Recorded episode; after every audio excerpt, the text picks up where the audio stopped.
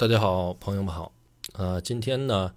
咱们来讲一个新的概念啊，就是一个飞化概念。这个飞化概念呢，是存在于紫微斗数当中的，就是说三合啊，三合派以外的这个飞星派啊，它所经常运用的这么一个手一个手法啊。这个呢，给讲给大家呢，其实我觉得呢比较好用啊，比较好用，因为我觉得三合啊，再结合到飞化。啊，这个概念上来说的话，对于大家日后对于盘面的一个啊论断的话，我觉得会更精确，而且呢更全面啊。论述的层面来说，我觉得会有一定的提升啊。这个呢，飞话上来说呢，嗯，跟跟咱们这个三合不太一样的地方，其实就是说三合更多的利用星耀。啊，飞化呢，更多的是利用这个宫位之间的关系，啊，可以阐述阐述出来这个宫位当中的一些事物变化规律，啊，这个很好玩啊。但是飞星上飞星的理解上来说呢，呃，比三合呃更快捷啊，更快捷啊，比三合的这个概念性的东西要少一些啊，更容易去进行运用。所以说呢，我也是在讲完。三合的一些基础概念之后呢，把这个飞星的概念给大家加进去，啊，方便大家以后那个在实战当中呢，就是说可以自己的慢慢的加进去去用啊，大家会发现就好像发现新大陆一样啊。这个咱们后边呢要讲的这个内容呢，主要呢就是针对于咱们这个飞星啊，也就是说飞化的这种概念。啊，什么是飞化啊？包括咱们这个呃为什么要飞啊，或者是怎么去飞啊？这样的概念呢，进行一个啊简单论述啊。这个飞化上来去来讲的话呢，嗯，我们可以先回忆一下三合啊，三合当中会出现几种化啊，几种化，一个是什么呢？呃，本命盘的四化，对吧？呃，还有这个大运的四化，包括流年的四化，那这个都是因为什么？这个咱们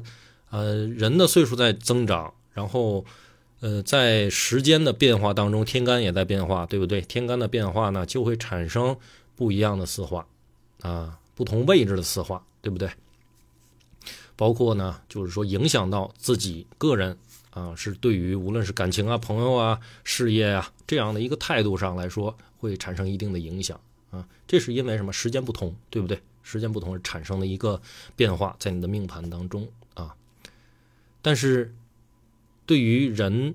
来讲啊，他的这个变化呢啊，也不只是只有时间层面啊，也可能是人，对不对？你在环境当中接触的最多的交流。啊，各种各样充斥着各种各样的人，你的朋友圈、父母、子女、妻子，啊，包括男朋友、女朋友这样的，对不对？都是人与人之间相处出来的，啊，这所以说呢，就有了一种什么呢？啊，这种所谓的非化概念。而我现在头一个讲的就是说，别人的这种生男生年天干啊，也会对你的命盘上呢，呃，所谓的这个命盘的这个星耀上啊，会产生一个变化。啊，这是别人的生年天干对于你的影响，啊，当然这也是紫微斗数当中，就是说讨论人与人关系的一种一个一个小诀窍吧，啊，因为这个是别人的天干啊，跑到你的命盘里来了，就好像这个啊凭空出现的一样啊，所以称为什么飞化？简单来讲呢，就是所谓的非，就是说非时间因素啊而成立的一种现象，啊，别人给你的。但是对于这个意义，我们放大来讲的话呢，可以说是一个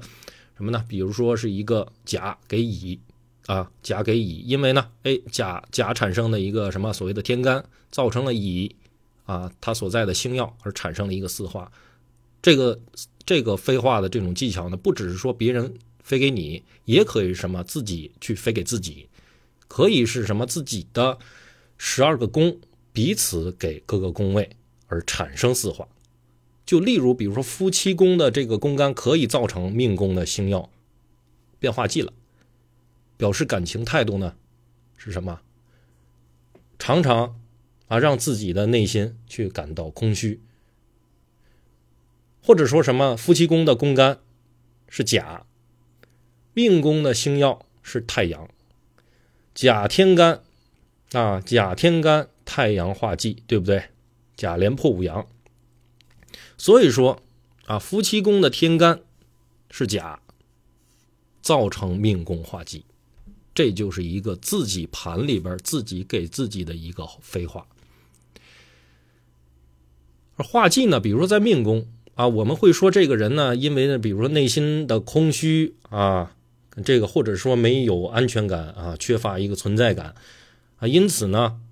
会比较什么比较。啊，卖力的可能会去自己填补自己啊，希望自己呢能啊变得更充实一点啊，变得更好啊。但是呢，这个在命宫的化忌本来呢并不存在的，对不对？这个跟我们的所谓的生年啊，包括什么流那个这个流年大运都没什么关系，它本来是在你的盘上是不存在的，对不对？本来是不存在的，也没有说因为刚才讲的这个。大限啊，或者是流年的时间到了这个位置了啊，才感到，比如说阶段性的内心上的一个啊缺乏一个安全感或空虚的这种呢，想要去自主的努力的去填充，而并不存在这样的现象啊。这个是什么？因为夫妻宫的一个甲的甲啊，宫干上的甲啊，它造成的命宫去化忌了。所以说夫妻宫命宫。啊，夫妻宫给了命宫一个化忌，因此呢，这个化忌产生的力量呢，当然就是因为什么？因为夫妻宫给命宫去产生了化忌，所以说它的能量产生的能量就会落在什么？夫妻宫上，是由于夫妻宫给出的一个力量，造成了命宫的化忌。它就不会像生年或者是打线产生的那样了，对不对？就如同是什么，有个人平常对自己呢，啊，是这种状态，就比如说是像那个无所谓啊，得过且过啊，过一天算一天啊，但是却对什么这个感情上对自己的女朋友啊，非常的在乎啊，甚至可以达到了什么啊，你说什么我干什么，言听计从。啊，可以为了就是说这一个我喜欢的人呢，啊，去追求这一个女人啊，我可以尽我自己最大的能力去进行付出。啊，可能这个情况就是因为什么？就是因为夫妻宫的化忌化到命宫上了，因为感情造成了命宫的一个空缺，有空缺他就会有力量去做这些事情啊。所谓说是刀山火海了啊，万死不辞了。哈哈。这个虽然是有这么一个概念啊，可能大家 反应快的同学可能投机取巧，来那找一个对象呢，我找一个找一个这个夫妻宫化忌到命宫的不就行了吗？啊，他他对我那么在乎啊，或者是呃这个对我言听计从的，我就找一个这样的，嗯，不是挺好的吗？啊，但是也并不尽然啊。虽然说是，呃，这个人的性格可能会是为了感情会做出这样一个大的付出，但是他并不保证啊，除了很爱你啊，会不会也会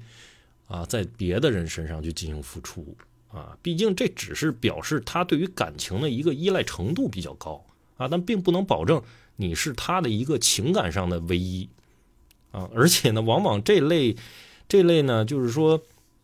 依赖感情方面的人啊，也会是一直啊，对于感情的这种匹配度要求会比较高的，对不对？他会对于感情的，无论是各个层面来说，他会付出，但是他会要求情感的一个，无论是什么忠贞度啊、纯洁度啊，就包括相互的匹配程度来，他都会要求啊。因为当你如果说给到他的这个回馈的东西不够的时候，他可能就不会再进行付出了。所以说，由于这个。啊，十二个宫位当中，彼此给其他的宫位的这种四化呢，是透过这个方法啊，我们对于紫微斗数的宫位的这种架构，就能用更为立体的一个观念，就像我刚才讲的这种啊，互相的立体的带给我们的这种解盘上的这种啊，解盘上的一种思路啊，所以说跟紫微斗数呢啊，将人呢成为一个，比如说一个小的一种能量场的，或者是成为一个小的一个。啊，小的一个机构，我们最开始讲的啊，成为一个小机构这样的一种概念啊，去理解的话，那公司的组织架构可能就更像是一个十二宫啊，彼此有一个平面性的啊，前后也有顺序的，像这样的，比如说是财帛呀啊兄弟呀啊各司其职的这种观念。但是呢，这个本命盘，它就像这种啊机构当中的一个基本架构，运线呢就好像是什么公司在这个每时每个时间点啊每个时间段之内的一种发展的经营的状况啊，呃，比如大线呢就更像是一个啊公司的啊，或者是像这个我们国家的有这种啊五年十年的这种大的计划啊，小线呢就好像是。啊，这一年这个公司内部的这种计划与发展的这种现象的产生，搞一搞这种啊自己的这种啊啊做做这种计划性的全年的，无论是说是我们怎么如何去发展啊，或者说如何去进行啊市场上的这种啊市场上的这种竞争性上的，我们如何去提升啊，是公司关于内部上的一种发展的一个内动力、原动力上的东西啊。或者说流年，嗯，流年做比较的话呢，就更像是说这一年，比如说这个我们会受到这种外部环境给予我们公司的一个影响，或者是变动上的一个体现啊。但是各个宫位他们之间的这种飞化，它可以看成什么？各部门之间彼此连接啊，彼此影响的一个概念。比如说啊，这个财帛啊，比如财帛宫化忌了，就好像是财务部门觉得公司的现金不够，化忌了吗？我缺了啊！无论是因为什么样的原因啊，可能我们下面有计划，我们要投一个什么样的东西，我现在我的这个资本不够啊，或者是说我们全年的啊预算。啊，是这么多啊，怎么样怎么样？但是我这个预算，我现在资本的基础的这个资金上来说，我现在不够，不够去我们公司去执行很多很多的东西啊，是对于我们未来的发展上来说，它是有缺失的，这是这是一方面啊，嗯，他就会什么给予这个业务部门一定的压力啊。如果说化禄在什么在迁移宫，那就表示呢，那就表示什么？会希望多往外走一走。啊，多增加一些人脉机会啊，或者是一些啊增加收入的机会啊，这样的一个就像这样的这种观念啊或者技巧，就可以让我们这个紫微斗数当中的十二个宫彼此的影响啊更多元的啊判断一个人他内心所体现出来的这种价值感。啊，以及从盘面上找到的，比如说我们乍一看之下看不出来的这种内心上的波动，啊，这个是原本不被记录在这种传统的啊，我们之前啊提到过的《紫微斗数全集》或者是《紫微斗数全书》当中是没有讲到这些概念的。啊，这是他们以外的一些技术技巧。啊，这个多讲一点就是咱这个飞化的概念主要是在什么？这个。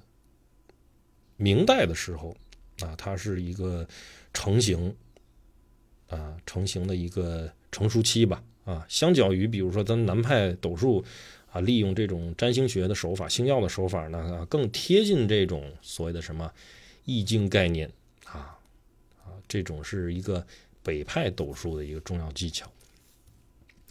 我们利用这个技巧呢，可以就是比较轻松的去找出我们在乎的事儿，啊，以及。所造成的人生问题的原因，就如同呢，呃，我之前提到过的，可可以利用呢，比如说这个方法找到什么适合自己的人，找到适合自己发展的那个空间，啊，比较好用。只是需要熟悉什么宫位的含义，只是需要需要熟悉宫位的含义以及什么四化的原理，就可以。我们就比较快速的去进行判断，虽然呢，就是说四化必须跟着这个星耀去进行解释，因为只有星耀变化了，宫位才会有四化，对不对？但是我们在开始使用的时候啊，一开始使用的时候，可以暂时跳过星耀。由于星耀产生了变化啊，由于宫内的飞化而产生了另外一个宫的化忌，或者是啊，无论是禄全科忌啊，都可以啊，我们暂时跳过。影响它变影响它进行四化那个星耀，我们先简单的去什么利用宫位的变动，做出一个啊大概的一个解释啊。等到咱们用熟了之后呢，再搭配上星耀的一个基础概念，就可以比把这个事儿就解释的更详细一些了啊。因为这个飞化的技巧呢，可以产生许多的排列组合啊，也会让人就是说不太容易去。呃，琢磨到它到底之间的这种逻辑关系啊，哎，变成这样了之后，我应该如何去解释？所以说呢，虽然是目前咱们这个紫微斗数圈里面比较主流的一个流派吧，啊，就是常常呢也会会让咱们这个初学啊，初学的时候无法呢特别顺利的去上手使用。当然还有很多的，就是说像我一样的这个去讲解紫微斗数的一些老师吧，啊，可能讲的时候都很明白啊，这个但是可能到大家伙自己在学的时候，就会变得，哎呀，这个怎么这个画技到这儿了，到底什么意思啊？那太阳画技了啊，连针画技了啊，怎么怎么回事呢？为什么会这样变呢？啊，而且是由于这个宫位又画到这个宫位，哎，就搞得自己啊很乱啊。所以说呢，我强调就是先把这个宫位的概念搞清楚啊，先了解宫位，他们之间的四化会对于另外一个宫位产生一个什么样的影响，把这个关系先搞明白啊。因为这个人生啊，它的变化。非常非常的大，啊，就是说全球七十多亿人口啊，它不可能有完全百分之百一样的人啊，所以这个是不可能用一种公式性的东西啊去完全的讲明白了啊。这种公式呢，当然也是说帮助我们去建立逻辑思维以及这个看盘习惯的一个工具。啊，这个为什么说学习紫微斗数呢？一方面是学，另外一方面呢就是看。你看的越多，学的越多，在于你磁场范围之内的啊，这个所产生的这种磁场领域啊，你是完全可以去进行驾驭的啊，因为你的所修的维度在这儿呢，你可以控场，这个是完全可以达到的。所以说，一定不要光背公式啊。背公式一定会错的，必须呢，就是说你去进行理解它里边的一个原理，再去进行论断。飞化的一个基本原理呢，就是透过这个概念啊，搭配紫微斗数呢，它一个严谨的三合的结构啊，包括宫位星耀的这种设定，我们就可以慢慢的就去进行一个熟练的过程当中，哎，就慢慢的就会把它玩明白了啊。这个紫微斗数呢，为自己呢。一定要是要什么，经常的练，经常的用啊，通过它呢，帮助自己也帮助别人啊，这样的一种不断熟悉、不断运用，包括不断理解、提升自己逻辑思维的一个能力，这就是我觉得学习紫微斗数呢带给我们的一个乐趣。说句题外话，这个当然没有抨击任何一个这个老师或者是啊学者的这个意思啊，但是现在呢，现在发现就是说在这个。咱管是这个紫微斗数，呃，学者呀，还是怎么样的？他这个为了拉一些流量啊，或者是为了卖一些东西什么的，嗯，搞一些什么盘面啊，发到这个发到这种嗯社交媒体上啊，嗯，或者是这种短视频媒体上，这个看，可能大家有有的时候大家会看到啊，就是哎发一个盘，你看看我这人是干什么工作的啊？没名字。没性别，啊，光一张盘给你拽那儿了，让你去看，完之后一堆人在那留言。其实这样的方法，我认为呢，并不可取啊。你说你同年同月同日生的人怎么办呢？所以说这个里边呢，人生当中啊，就是有很多会影响你的因素啊。一个一方面是你这个出生的年月日时会给你给到你一个特别大的影响，另外一方面就是说，呃，家庭因素也是很大的一个方面啊。无论是你的起名字，就包括你还经常用的。这个电话号码啊，甚至是什么？就是说，你微信当中你起的昵称，你起的这个昵称，其实都会对于你产生很大的影响啊，这个都是说什么？你周遭经常会被运用到的能量，它一定是影响你最大的啊，你也会影响这些能量。好吧，那今天呢，就是说，对于这个飞化的一个基本概念上来说呢，啊，给大家呢就讲到这儿。然后呢，会牵扯到一个什么四化表？四化表这块呢，我就多讲一点，因为我之前呢，在这个专辑当中呢，有一个这个关于啊这个四化的呃理论的一个论述啊，就是说，嗯。十个天干它是如何四化的？就好比说是啊，甲连破阳，以及梁子阴，丙同期长连，丁同期聚这些东西啊，是怎么？它是一个概念上的东西。当然，我看留言当中，哎，就 会有朋友问我，哎，左辅右弼哪儿去了？啊，都让我给弄没了啊！这个紫微斗数当中十四主星啊，有两个星是不参与四化的，一个是这个天象，一个是七杀啊，这两个星不参与四化。然后呢，左辅右弼的一个。呃，变化呢是在于这个戊干啊，戊干，它一个戊干呢，我当时给大家是什么呢？嗯，告诉大家的是戊贪阴阳基，也就是说，在天，在这个太阳上来说的话，呃，这个戊干上啊，太阳是化科的啊，但是也有的典籍上来讲的，是戊贪阴右基啊，戊贪也叫戊贪阴弼基啊，这是右弼右弼星。然后还有一个就是那个人人干上啊，人两子，我跟大家讲的是人两子辅五，天府的府啊，还有呢，另外一个也叫人两子辅五，这个辅是什么？左辅的辅。